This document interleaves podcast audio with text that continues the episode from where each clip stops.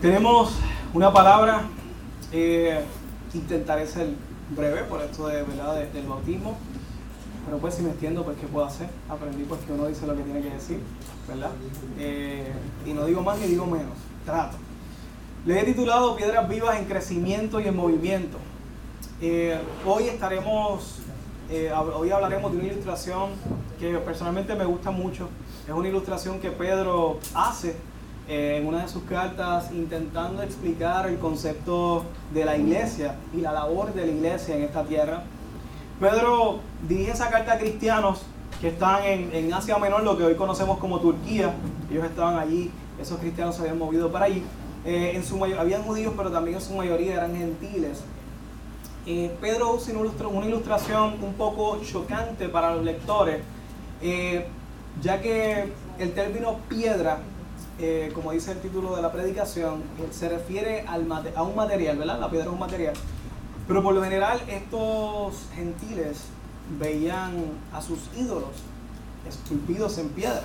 Entonces era chocante porque él está hablando de piedras y ellos probablemente lo que piensan son en ídolos. Vamos a hablar un poco de eso. Esos ídolos eran, eran dioses paganos. Ellos vieron cómo personas eh, no cristianas adoraban estos ídolos. Estos ídolos en piedra no se movían, estos ídolos en piedra realmente no podían hacer mucho por ellos. Eh, y, él usa esta ilustración. Vamos a ver qué matiz toma eso en esta, en esta enseñanza de hoy. Él usa una ilustración única en las escrituras. Nunca más se usa este término de piedra viva en toda la escritura. Y por lo tanto es digno de estudiar, es digno de que reflexionemos eh, ver qué quiso Pedro, ¿verdad? qué quiso Dios enseñar a esos cristianos de ese tiempo eh, sobre lo que es el término piedras vivas, pero también hoy veremos que Dios quiere enseñarnos a nosotros hoy con este término piedras vivas, porque la Biblia es palabra de Dios y es palabra de Dios para los que recibieron esas cartas, pero también para nosotros. Amén. Amén. Así que vamos a leer. Primera de Pedro,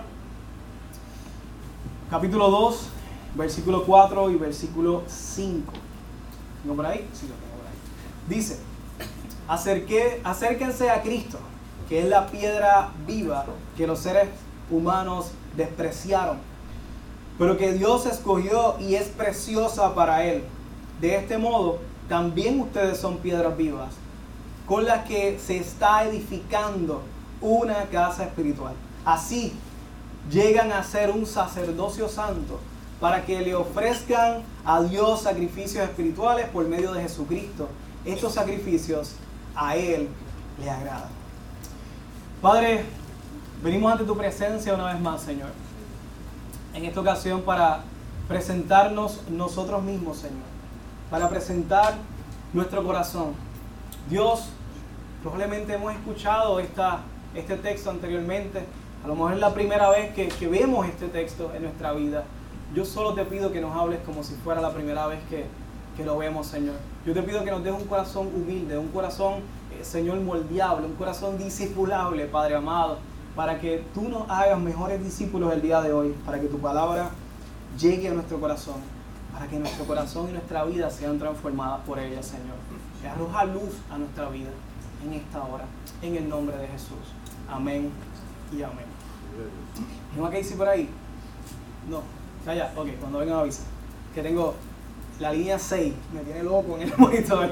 Pero nada, ahorita, ahorita, sí, Willy, si lo puede, gracias a un millón. Si los tengo, un aplauso a los técnicos que siempre están ahí, backstage. Un aplauso. La 6, mute. La de la guitarra. La 7, la 7, la 7, la 7. Ah, aleluya, está bien. no puedo, me desconcentro, así que nada, aquí estamos. Versículo 4, vamos a irlo cogiendo poco a poco, queremos ver qué Dios quiere enseñarnos, qué Dios quiso enseñar, pero qué Dios quiere enseñarnos a nosotros hoy. Y, al final pues, vamos, a, vamos a reflexionar y vamos a ver cómo eso puede transformar nuestras vidas en esta hora. Tengo el, el versículo 4, comienza así, está bien, ustedes lo pueden escuchar, ahorita lo, pueden proyectar. Eh, dice así, acérquense a Cristo que es la piedra viva que los seres humanos despreciaron pero que Dios escogió y es preciosa para él. Este fue el primer texto, el primer verso que leímos. Este verso y esta parte de la carta viene después, este versículo 4 y 5, viene después del 1, el 2 y el 3, ¿verdad? Pero ¿qué dicen el 1 y el 2 y el 3? Pedro está exhortando en este capítulo a que anhelemos a Cristo. Pero dice que lo anhelemos como un bebé. Como un bebé anhela la leche materna. Eh, incluso dice, pidan a gritos ese alimento nutritivo. Está diciendo eso al principio de estos textos. Refiriéndose a que, a que tengamos el mismo, la misma pasión o el mismo deseo de un bebé recién nacido eh, que sabe muy pocas cosas, pero de las pocas cosas que sabe es que necesita comer y su alimento es la leche materna. De hecho, se dice que, que, huelen, si la mamá está cerca, hasta yo no sé cuántos pies. Si está en la casa, el bebé lo sabe y empieza a llorar. Yo lo sé, tuve dos. Así que eh, sé, que es eso. Se trataba de esconderse, pero no, ella, ella la olía a distancia. Así que así son los bebés, así mismo nosotros debemos anhelar. Pedro nos dice, así deseen a Dios. Y luego de eso nos dice, acérquese a Cristo. Y me estuvo bien interesante la palabra acercarse, porque en el, saben que la Biblia no se escribe en español, ¿verdad? Se escribe en griego, en arameo y en otros otros idiomas, algunos fragmentos, pero esta sección se escribió en, griego. El griego original, o por lo menos lo que entendemos hoy, 2023, a lo que, ¿verdad? En el tiempo que fue escrito y lo que se ha encontrado, arqueología, etc. Lo que entendemos es que la palabra se significaba acercar, pero también se podría definir como adherirse, ¿okay? unirse, pegarse. El buen puertorriqueño escribiendo un email, atachar, ¿verdad? Eh, así que nos dice, péguesen a Dios, péguesen a Cristo, estén cerca de Él, únanse a Él. Y me encanta el término adherir porque tiene que ver con construcción y vamos a hablar de piedra y vamos a hablar de, templo, así que vamos por ahí, ¿ok? Quédense con esa idea en su mente. Luego dice que Jesús es la piedra viva. ¿Qué dice? Estoy en el versículo 4. Perfecto. Eh, piedra viva. Y esta es la piedra sobre la cual, por ahí, sí, segundo, que es la piedra viva. Esta es la piedra sobre la cual Dios construye la historia redentora de la humanidad. Es Jesús el centro de todo. De hecho, eh, la, la, época estamos en el 2023, después de Cristo.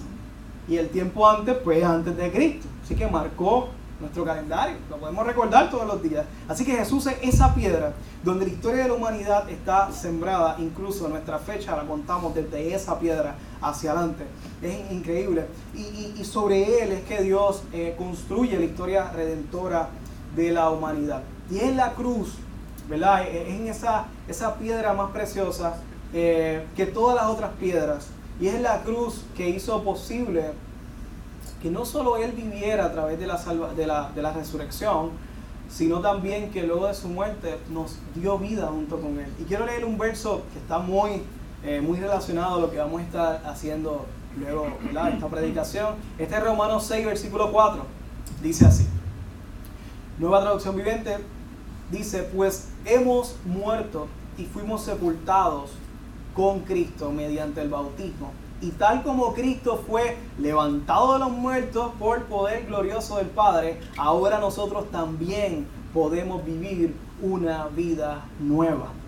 Así que sembramos nuestra vida en esa piedra, construir, Dios construye la historia redentora de la humanidad desde esa piedra. Y no solamente le da vida a Él, sino también nosotros recibimos vida eterna a través de esa piedra que es Cristo Jesús. Y esa es la razón por la cual Jesús es la piedra más preciosa. Lo dice, bueno, si lo pones el, anterior, creo que lo dice por ahí, perdóname que. ahí está, el final. Y es piedra preciosa. Es la piedra más preciosa. Y la palabra precioso o preciosa viene, viene del latín eh, y significa objeto de gran valor. Por lo general, nosotros escuchamos la palabra preciosa y lo relacionamos con algo lindo, algo hermoso, ¿verdad? Es lo que, lo que viene a nuestra mente, pero realmente no se refiere a la apariencia de algo.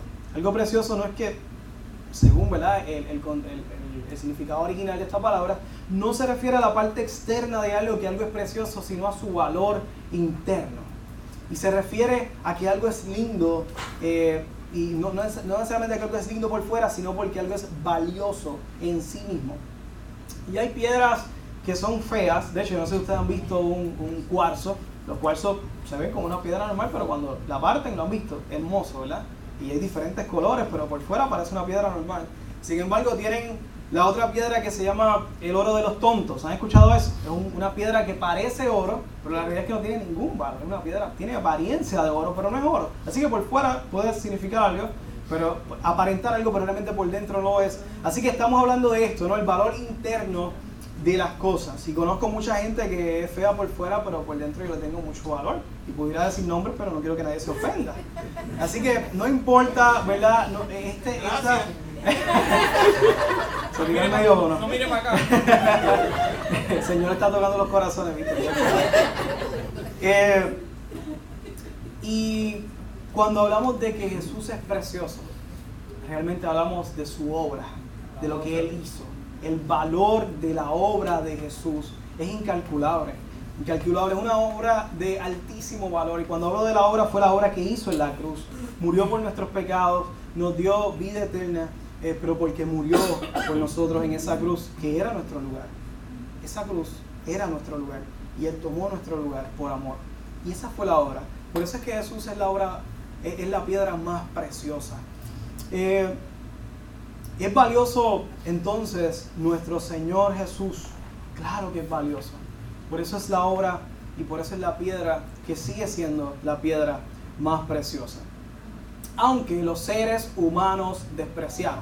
Puedes seguir con el versículo, eh, voy a estar en el versículo 4 por un buen tiempo. Los seres humanos despreciaron, eh, sí, la segunda línea. Los seres humanos despreciaron esa piedra. Y cuando lo dicen pasado, los seres humanos despreciaron. Ese fue el tiempo, ¿verdad? Pensamos allá en las películas de Semana Santa, que lo cogieron en la cruz y lo llevaron, y todo esto, que hemos visto venir otra vez. Eh, pero realmente cuando dice despreciaron, habla completamente en pasado. Realmente solamente en el pasado se despreció a Jesús. ¿O existe habiendo gente que rechaza a Cristo? Yo creo que todavía existe gente que rechaza a Cristo. Cada vez que, que una persona se niega a agradecer a Dios por sus bendiciones, rechaza a Cristo. Cada vez que una persona se niega a orar, rechaza a Cristo. Cada vez que una persona se niega a responder cuando el Espíritu Santo toca tu vida, rechaza a Cristo. Así que hay algo bien importante. Y es que para Dios, aunque esa piedra haya sido rechazada, para Dios sigue siendo preciosa. Porque fue mm. tan preciosa su obra, tan valiosa su obra, que aunque rechaces una y otra vez la obra de Cristo, yo no sé ustedes, pero yo muchas veces rechacé la obra de Cristo. Y qué bueno que tuvo paciencia conmigo. Y yo sé que la ha tenido con, todos ustedes, o la seguirá teniendo. Eh, su amor consistente estuvo ahí hasta que un día no pude escaparme de su amor y decidí entregarme por completo. Y ese es el momento más hermoso, ¿verdad? Que uno, y la, decisión más importante que he podido hacer en mi vida y la mejor decisión que he hecho en mi vida es haberme rendido ese amor. A pesar de que rechacé una y otra vez, esa puerta y esa oportunidad siguió abierta para mí hasta que ya no pude correr más del amor de Dios y vi que no había escapatoria en este mundo sino que encontrarme con Dios, entregar mi vida a Él y transformar mi vida. Y fue el momento más precioso. Y yo sé que muchos de ustedes pueden decir amén conmigo por, en esto que estoy diciendo. Ahora, esta oportunidad no se cerró, siguió abierta. Aunque, y hoy sigue abierta para ti. Hoy, hoy sigue abierta para ti. Ese, ese momento hermoso de abrir, ¿verdad? Eh, Dios está tocando esa puerta de tu corazón y hoy es un gran día para que tú le des esa oportunidad. Aunque llegará un tiempo que eso ya no se podrá hacer. Llegará un momento en que ya no habrá oportunidad de ir ante Dios. Llegará un momento en que, que ese tiempo de arrepentirse, ese tiempo de, de ir ante Dios se acabará. Por eso, el mejor día para encontrarse con Cristo es ahora si quiere, es hoy. Eh, y vale la pena Vale la pena construir tu vida sobre esa piedra viva. Vale la pena. Vale la pena convertirte tú en una, en una piedra, en una piedra viva. Y cuando digo rendir tu vida a Dios, es que de verdad Dios se convierte en tu Dios. No se convierte en una opción más en tu vida. No se convierta en una herramienta que utilizas para ayudar tu vida, no se convierte en un momento, un instante de tu vida en momentos de crisis y luego ya, no es que Dios te convierta en tu Dios, es que obedezcas a Dios, es que, y no es lo mismo creer, muchos creen, que obedecer. No es lo mismo saber que Dios existe, porque los demonios creen en Jesús y, tienen convicción más fuerte que nosotros y respetan más a Jesús que nosotros, pero siguen siendo demonios. Así que creer no es lo que nos salva. ¿Qué nos salva? Nuestra obediencia, nuestro arrepentimiento, escuchar y obedecer. La palabra dice que a los que creen, se han bautizado, decidir bautizarse es una decisión de, convicción y demostración que estás obedeciendo, que quieres obedecer a Dios. Así que obedecer a Dios es una de las cosas más importantes para convertirlo en tu Dios. Ahorita vamos a ver un verso que va a cerrar todas estas ideas y, es hermoso eh, cuando sigamos construyendo esta, esta conversación. Así que para nosotros poder ser sal y luz en este mundo, poder impactar al mundo, tenemos que no solamente creer, también tenemos que obedecer, tenemos que entregar nuestra vida y rendir nuestra vida. Y que Él sea no solamente nuestro Dios que venimos en tiempos de crisis, sino que se convierta en nuestro Señor. O sea, el que me dice qué hacer. Y yo rindo mi vida y Él ahora me dice que yo hago. Porque Él es mi Dios. Él es mi mentor. Él es mi buen pastor. No solamente en un instante, en todas las horas de mi vida. Porque al fin y al cabo, me levanto por la mañana, tengo 24 horas nuevas por su gracia. No las merecía. Las quiero, las deseo. Pero me las da por su gracia. Así que, ¿qué hago yo con esas 24 horas? Respeto a Dios, obedezco a Dios en esas 24 horas y en su misericordia mañana me da 24 nuevas y vuelvo a rechazar a Cristo esas 24. Reconozco que por su gracia que vivo, pero vivo como si no existiera. Ahora Dios quiere que vivamos con Él, que construyamos nuestra vida en esa piedra viva que es Jesús. Y así seremos sal, seremos luz. Y ahí llegamos al próximo texto que dice, de este modo, también ustedes son piedras vivas con las que está edificando una casa espiritual. Nosotros también somos piedras vivas. Ese concepto es interesantísimo. De hecho, es la primera y única vez, como les dije anteriormente, que se menciona en la Biblia. Y, y pensamos, ¿verdad? Un poco en las piedras. Y cuando pensamos en las piedras, ¿qué son las piedras? Las piedras fueron creadas, formadas por los diferentes procesos químicos naturales que ocurrieron, eh, ¿verdad? Y, que, Dios creó en ese lugar. Y ahí están, nadie se mueve, no, nunca se mueve hasta que alguien las mueva, eh, ¿verdad? Se quedan quietas, no hacen nada. Y pensar en el concepto una piedra viva es una cosa bien rara. Porque si hablamos de agua viva, se nos hace más fácil internalizarlo porque vemos la lluvia que cae, el agua en movimiento, vemos el río, vemos las olas del mar que están bien bravas por, esta cuestión que está pasando por encima. Eh, vemos las cascadas, vemos incluso, nosotros vemos el agua correr todos los días cuando nos lavamos la boca, cuando nos bañamos, etc. Constantemente estamos viendo el agua en movimiento, pero las piedras no. Así que es difícil internalizar este concepto de piedras vivas. Y este raro y exclusivo concepto que Pedro eh, presenta para explicar la obra de la iglesia, lo podemos dividir en dos formas. La primera, lo que somos piedras vivas. La segunda, lo que hacemos, edificar una casa espiritual.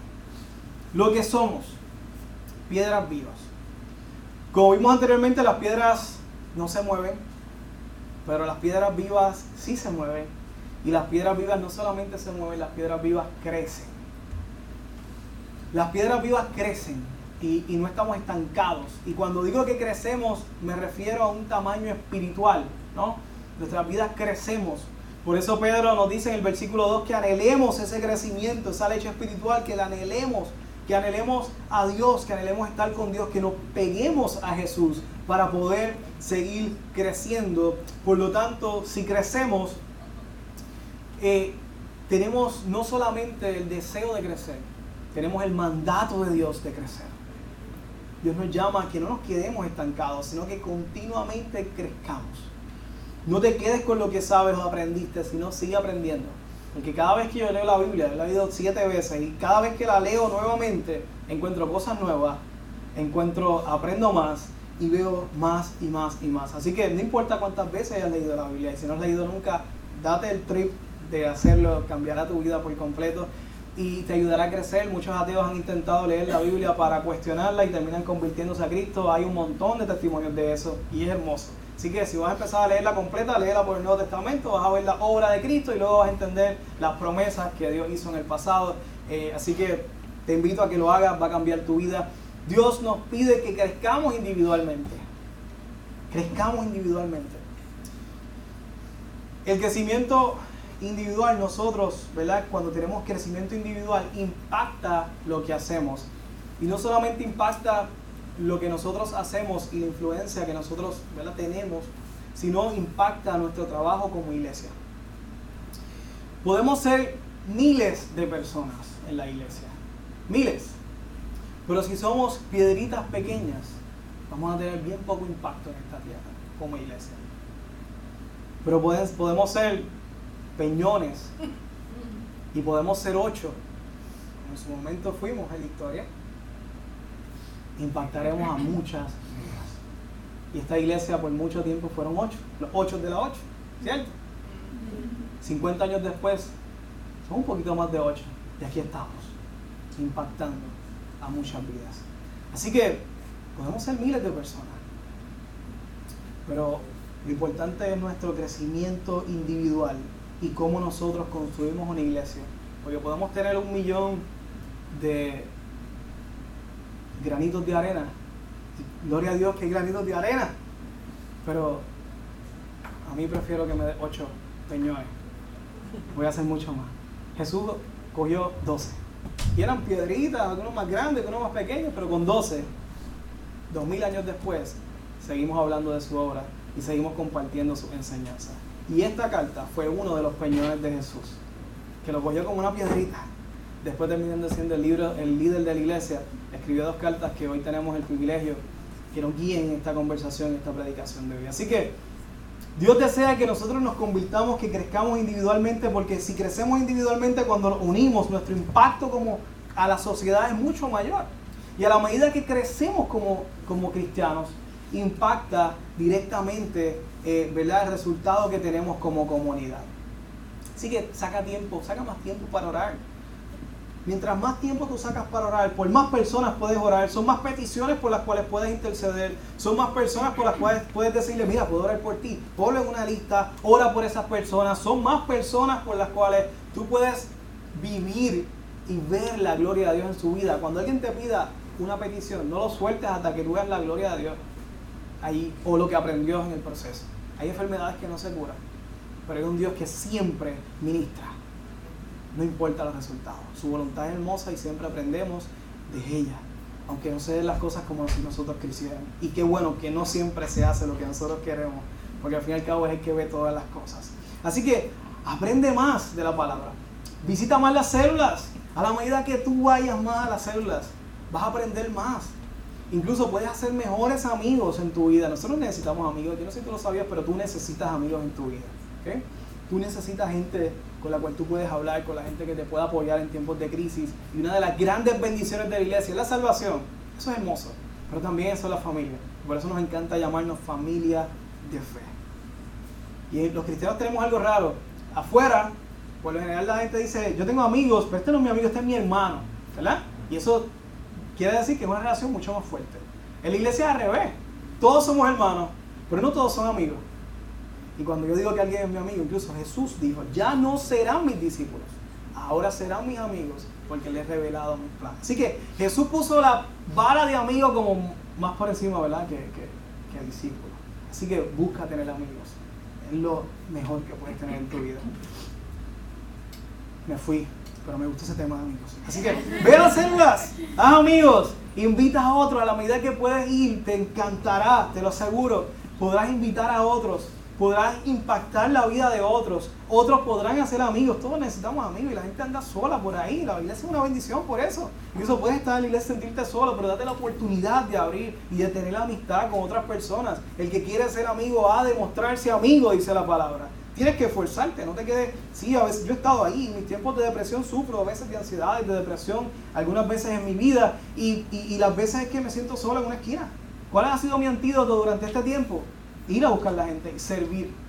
Dios me, en mi tiempo de oración, Dios me lleva, llama a la gente, busca a la gente, empiezo a planificar café y vende cosas, eh, y, puedo salir de ese tiempo de depresión y de victimización que a veces no se está mirando, ¿verdad? El ombligo y toda la vida es yo soy el peor del mundo y esas cosas pasan cuando nosotros estamos solos porque no fuimos diseñados a estar solos. Me volví a ir, pero es un tema que me encanta también. Así que por eso escribo todas mis notas. Así que a medida que vayas creciendo en tu vida, a medida que vayas teniendo relaciones, a medida que vayas aprendiendo de la palabra, creciendo en tu tiempo de oración, no solamente tu vida va a ser bendecida, no solamente tu piedra va a crecer, es que también vas a impactar la vida de otros. Y, otras piedras eh, que están muertas van a vivir por la causa de Cristo. Y otras piedras que están secas, solas, sin propósito, les darás vida. Y no solamente estarán ahí, ¿verdad? Hay gente que la, que, la vida los vive en vez de ellos vivir la vida. Y, y tú le darás vida. Y Jesús nos da propósito. Jesús nos da no solamente una vida, una vida en abundancia y nos da un llamado, nos da amigos, nos da misiones y nos da propósitos que nos permiten vivir los años con intensidad. Piedras vivas. Ya el templo de Dios no es un lugar. Por eso, rara vez, nunca a esto le llamamos templo. Una de las cosas que Milton me dijo, este es el local. La iglesia somos nosotros. Porque la iglesia ha estado debajo del puente, la iglesia ha estado en la plaza, la iglesia estaba en un localcito allá, cerca detrás del pabellón. La iglesia somos nosotros. De hecho, está tentado a cambiar el rótulo y decir, aquí se congrega la iglesia Catacumba 8. Esto no es la iglesia Catacumba 8. Realmente este es el lugar donde nosotros hemos decidido, y Dios nos ha permitido, congregarnos por este tiempo. Pero si viniera un tiempo de persecución y no podemos estar aquí, ¿dejaremos de ser iglesia Catacumba 8? No. Algunos serán probados y decidirán dejar de serlo pero otros seguirán siendo Catacumba 8, así volvamos al puente. Así que el templo ya no es un lugar, ya no hace falta un templo. Cada piedra que construye el templo somos cada uno de nosotros. Cada una de esas piedras que construye el templo fue vivificada por Jesús, por la hermosa obra que hablamos ahorita. Ahora estamos regados por la sociedad, dando vida a otros, ya no tenemos que esperar a ir a un lugar para que Dios aparezca. No. Dios escogió vivir en nosotros. Y, antes tenían que ir a un lugar a adorar a Dios. Ahora no es así. Ahora donde nos juntamos nosotros. De hecho hay un verso, me encanta, Mateo 18:20, no está ahí, no lo busque. Eso apareció. Sí, está ahí, mira qué bueno, lo busqué. 18:20, me encanta. Pues donde se reúnen dos o tres en mi nombre, yo estoy ahí entre ellos. Ese no es el versículo para que los pastores tengamos calma cuando no aparece nadie en culto de oración. No, ese versículo es para dejarnos saber que ya no hace falta un templo para adorar. Que donde hay dos o tres, ya son templos, son piedras vivas, edificando un lugar. Y ahí está la presencia de Dios. Que a la misma vez está dentro de nosotros, pero a la misma vez está ahí, encendiendo ese lugar donde estén esos dos o tres unidos. Y me encanta, porque eso puede ser una familia. Una familia son dos o tres una familia puede ser convertir su casa en el templo de Dios. Una familia donde hay dos o tres piedras vivas, estará la presencia de Dios. Y vivirás una vida con Dios. Y en tu casa estará Dios. Eso no es cualquier cosa. Eso no es cualquier cosa.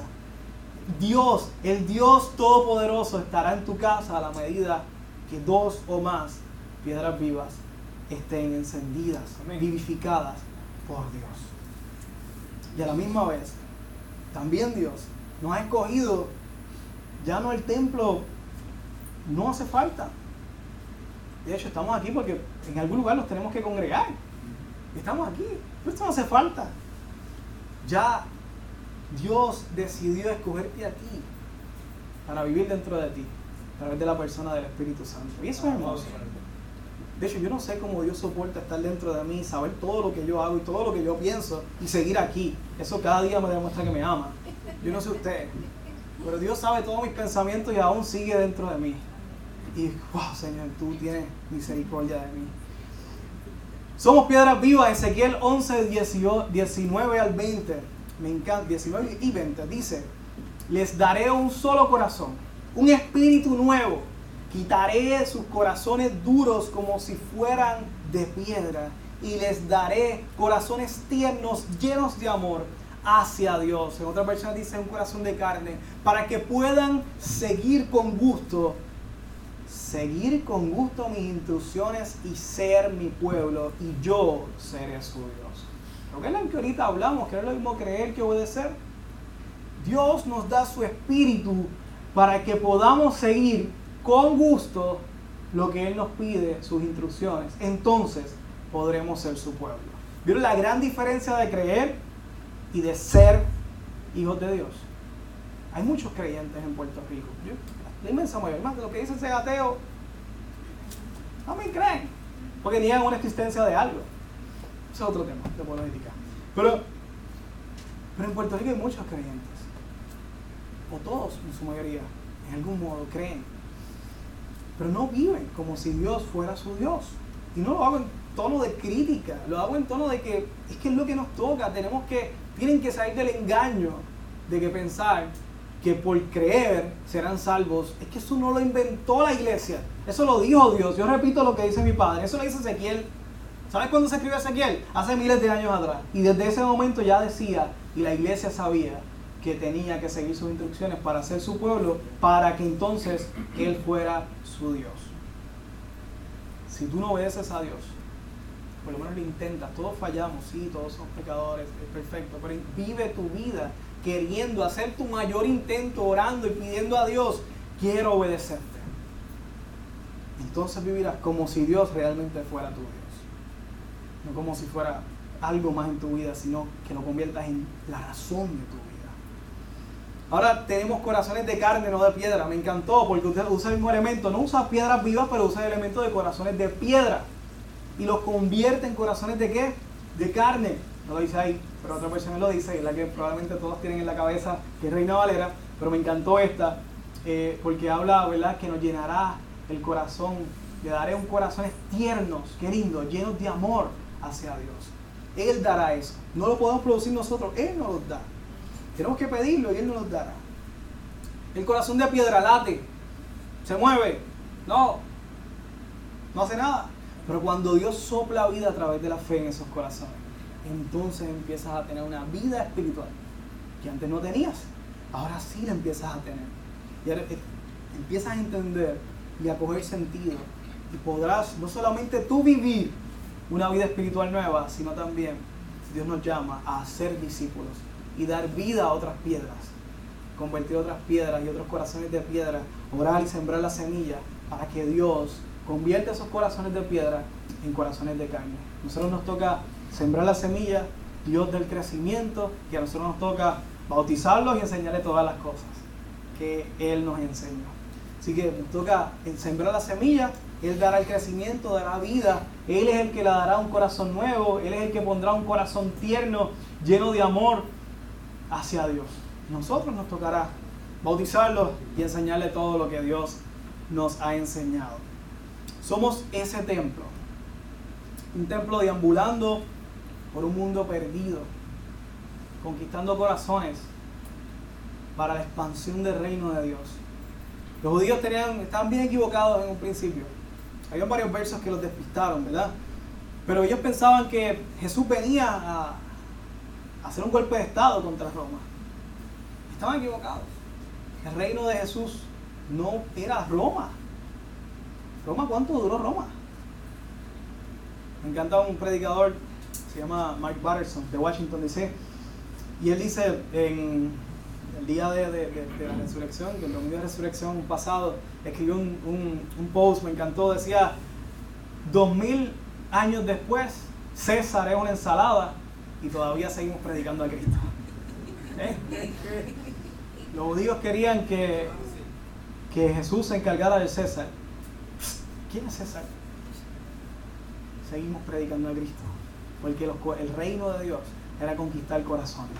Nuestro trabajo como piedras vivas es dar vida a esos corazones de piedra y convertirlos en corazones de carne. Y orar, predicar para que Dios haga ese crecimiento espiritual y le regale esos corazones tiernos a aquellos que tienen corazones de carne. El versículo, ¿qué hiciste? Voy a poner la sudadora. El 5 anterior. Mira a ver si lo encuentras. Decía, no sé si se acuerdan, eh, era primera de Pedro 2, 5. Decía que esas piedras vivas, gracias, siguen edificando una casa. Y me encanta. Eh, eso es una acción presente y continua siguen edificando, progresivo. Dios nos llama a continuamente edificar ese templo, Al igual que la piedra ya no está quieta y estática, el templo tampoco está quieto y estático. Por eso tengo mis reservas cuando dice, la persona se alejó de la iglesia. Pero ¿y si la iglesia lo visita? ¿Cómo se puede alejar de la iglesia? Obviamente también te puede bloquear, te puede decir, si sigue, ¿verdad? Te puede poner una orden de protección por la ley de acecho. So, hay limitaciones como cristiano, pero si la persona se aleja y no te, hasta que no te diga, no te dé una instrucción clara de que no quieres que te acerque a él, que esa es la evidencia para hacer la ley de acecho, y lo aclaro, eh, tú puedes seguir acercándote a él y será imposible que se aleje de la iglesia. Porque la iglesia somos nosotros, somos las piedras vivas que estamos en contacto con otras piedras o que están muriendo y estuvieron vivas en algún momento o que están completamente muertas.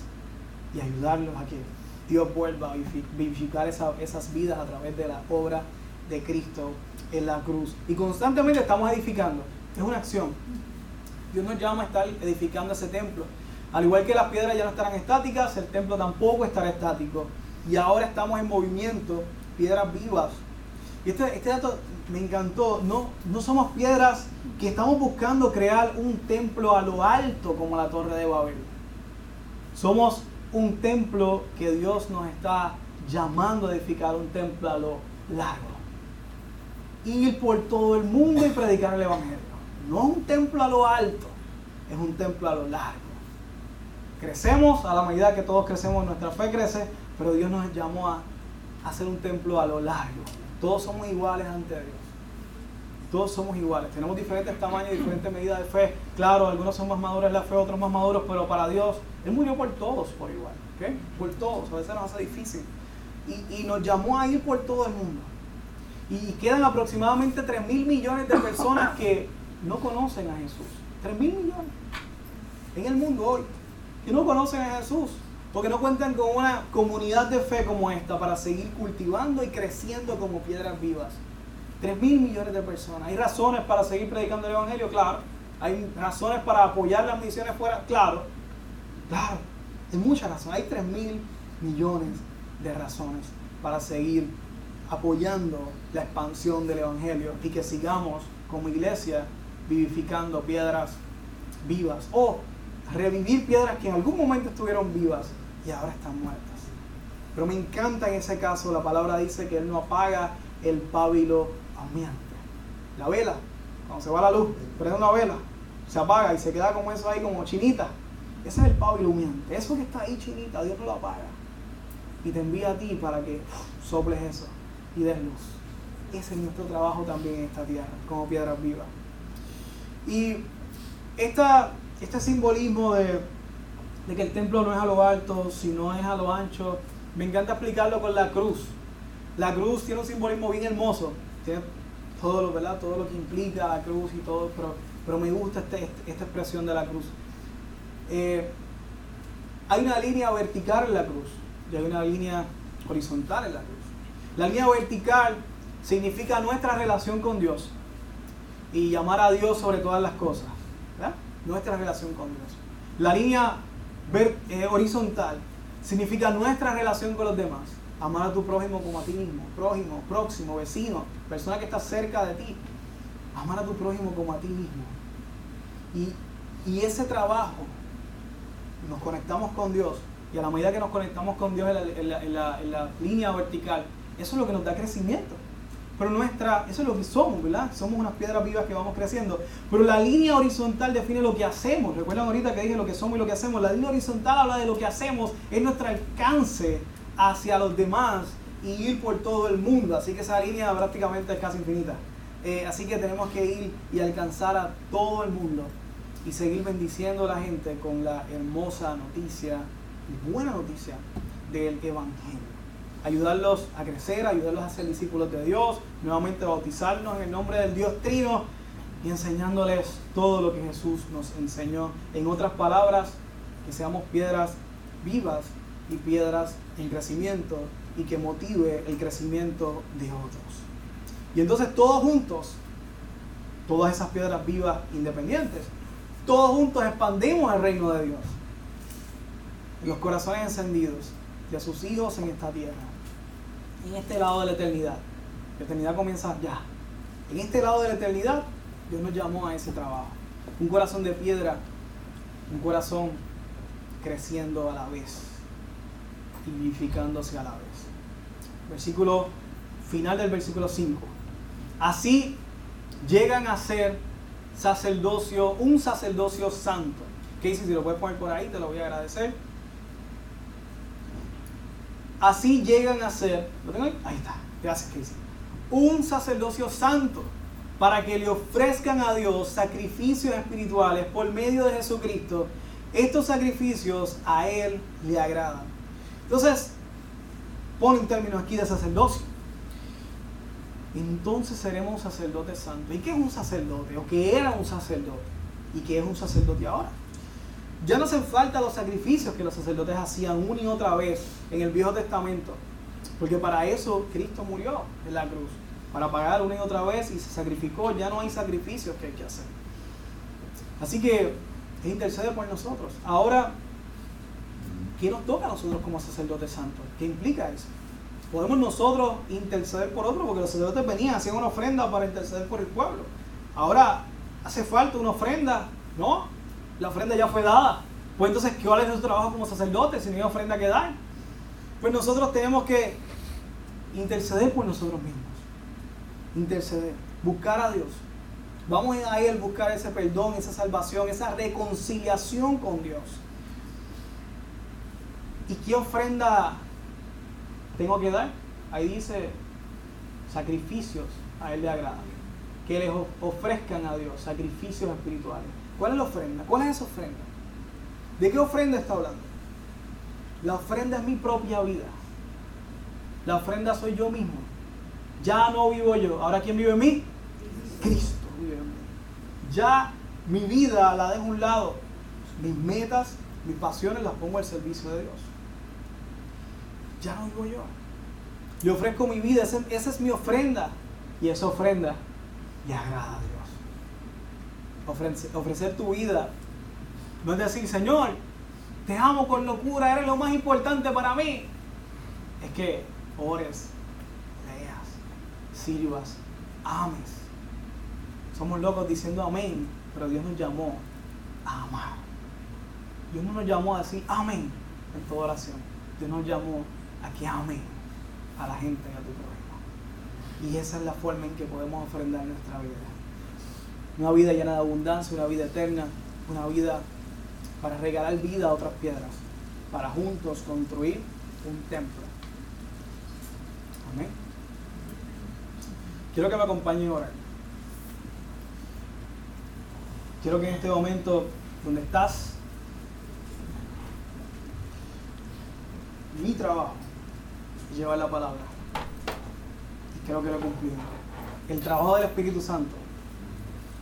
Que mientras estuve hablando, en varias instancias, yo sé que sentiste algo, pudiste haber sentido algo. Yo quiero darte una noticia, no fue algo, fue alguien, fue Dios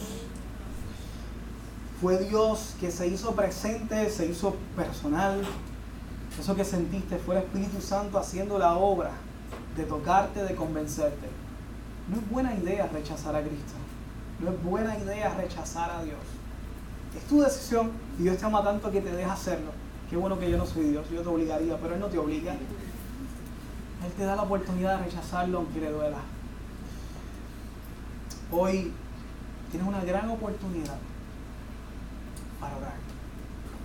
Antes de hacer esa oración para que tú entregues tu vida a Dios hoy, yo quiero que, que oremos como iglesia, como piedras vivas. Conocer nuestro tamaño espiritual es casi imposible. Solamente podemos conocer lo que hacemos para, la intención que tenemos para hacer crecer nuestra, hacernos crecer a nosotros mismos como piedras vivas, porque al fin y al cabo el crecimiento lo da Dios. Yo solo puedo buscar en su rostro. Yo solamente quiero, de, debo desear buscarle más, debo querer buscarlo más, pero, pero la realidad es que el crecimiento lo da Él en mí. Como iglesia, quiero que oremos. Quiero que vayamos ante nuestro Dios, ante esa piedra viva, el fundamento.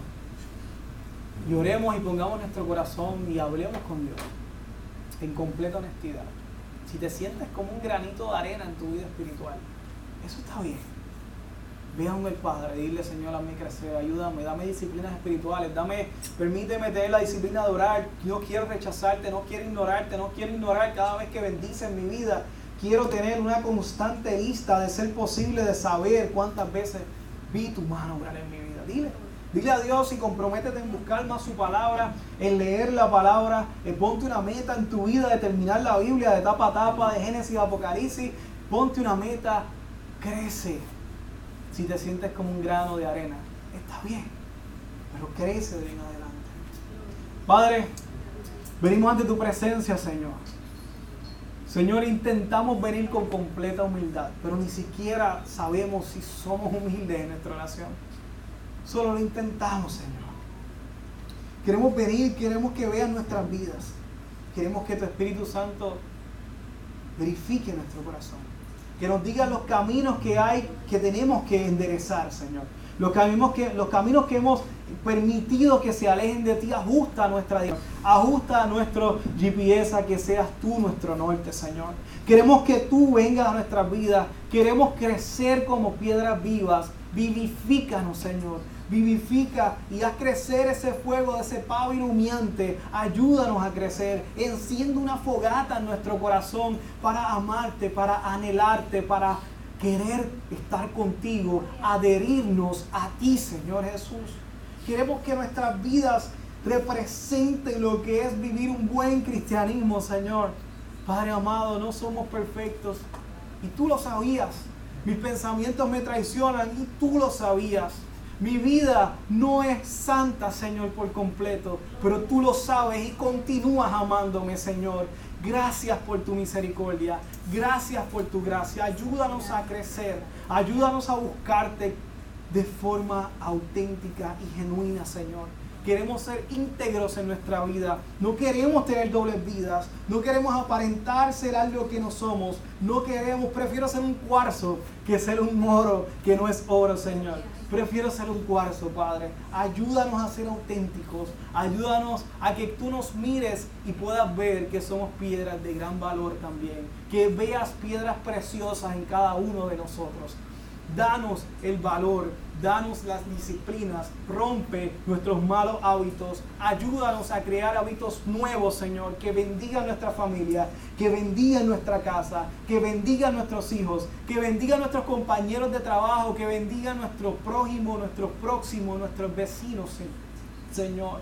Queremos cumplir con nuestro rol de bendecir el mundo, Padre. Te lo pedimos, Dios, en el nombre de Jesús. Amén y amén.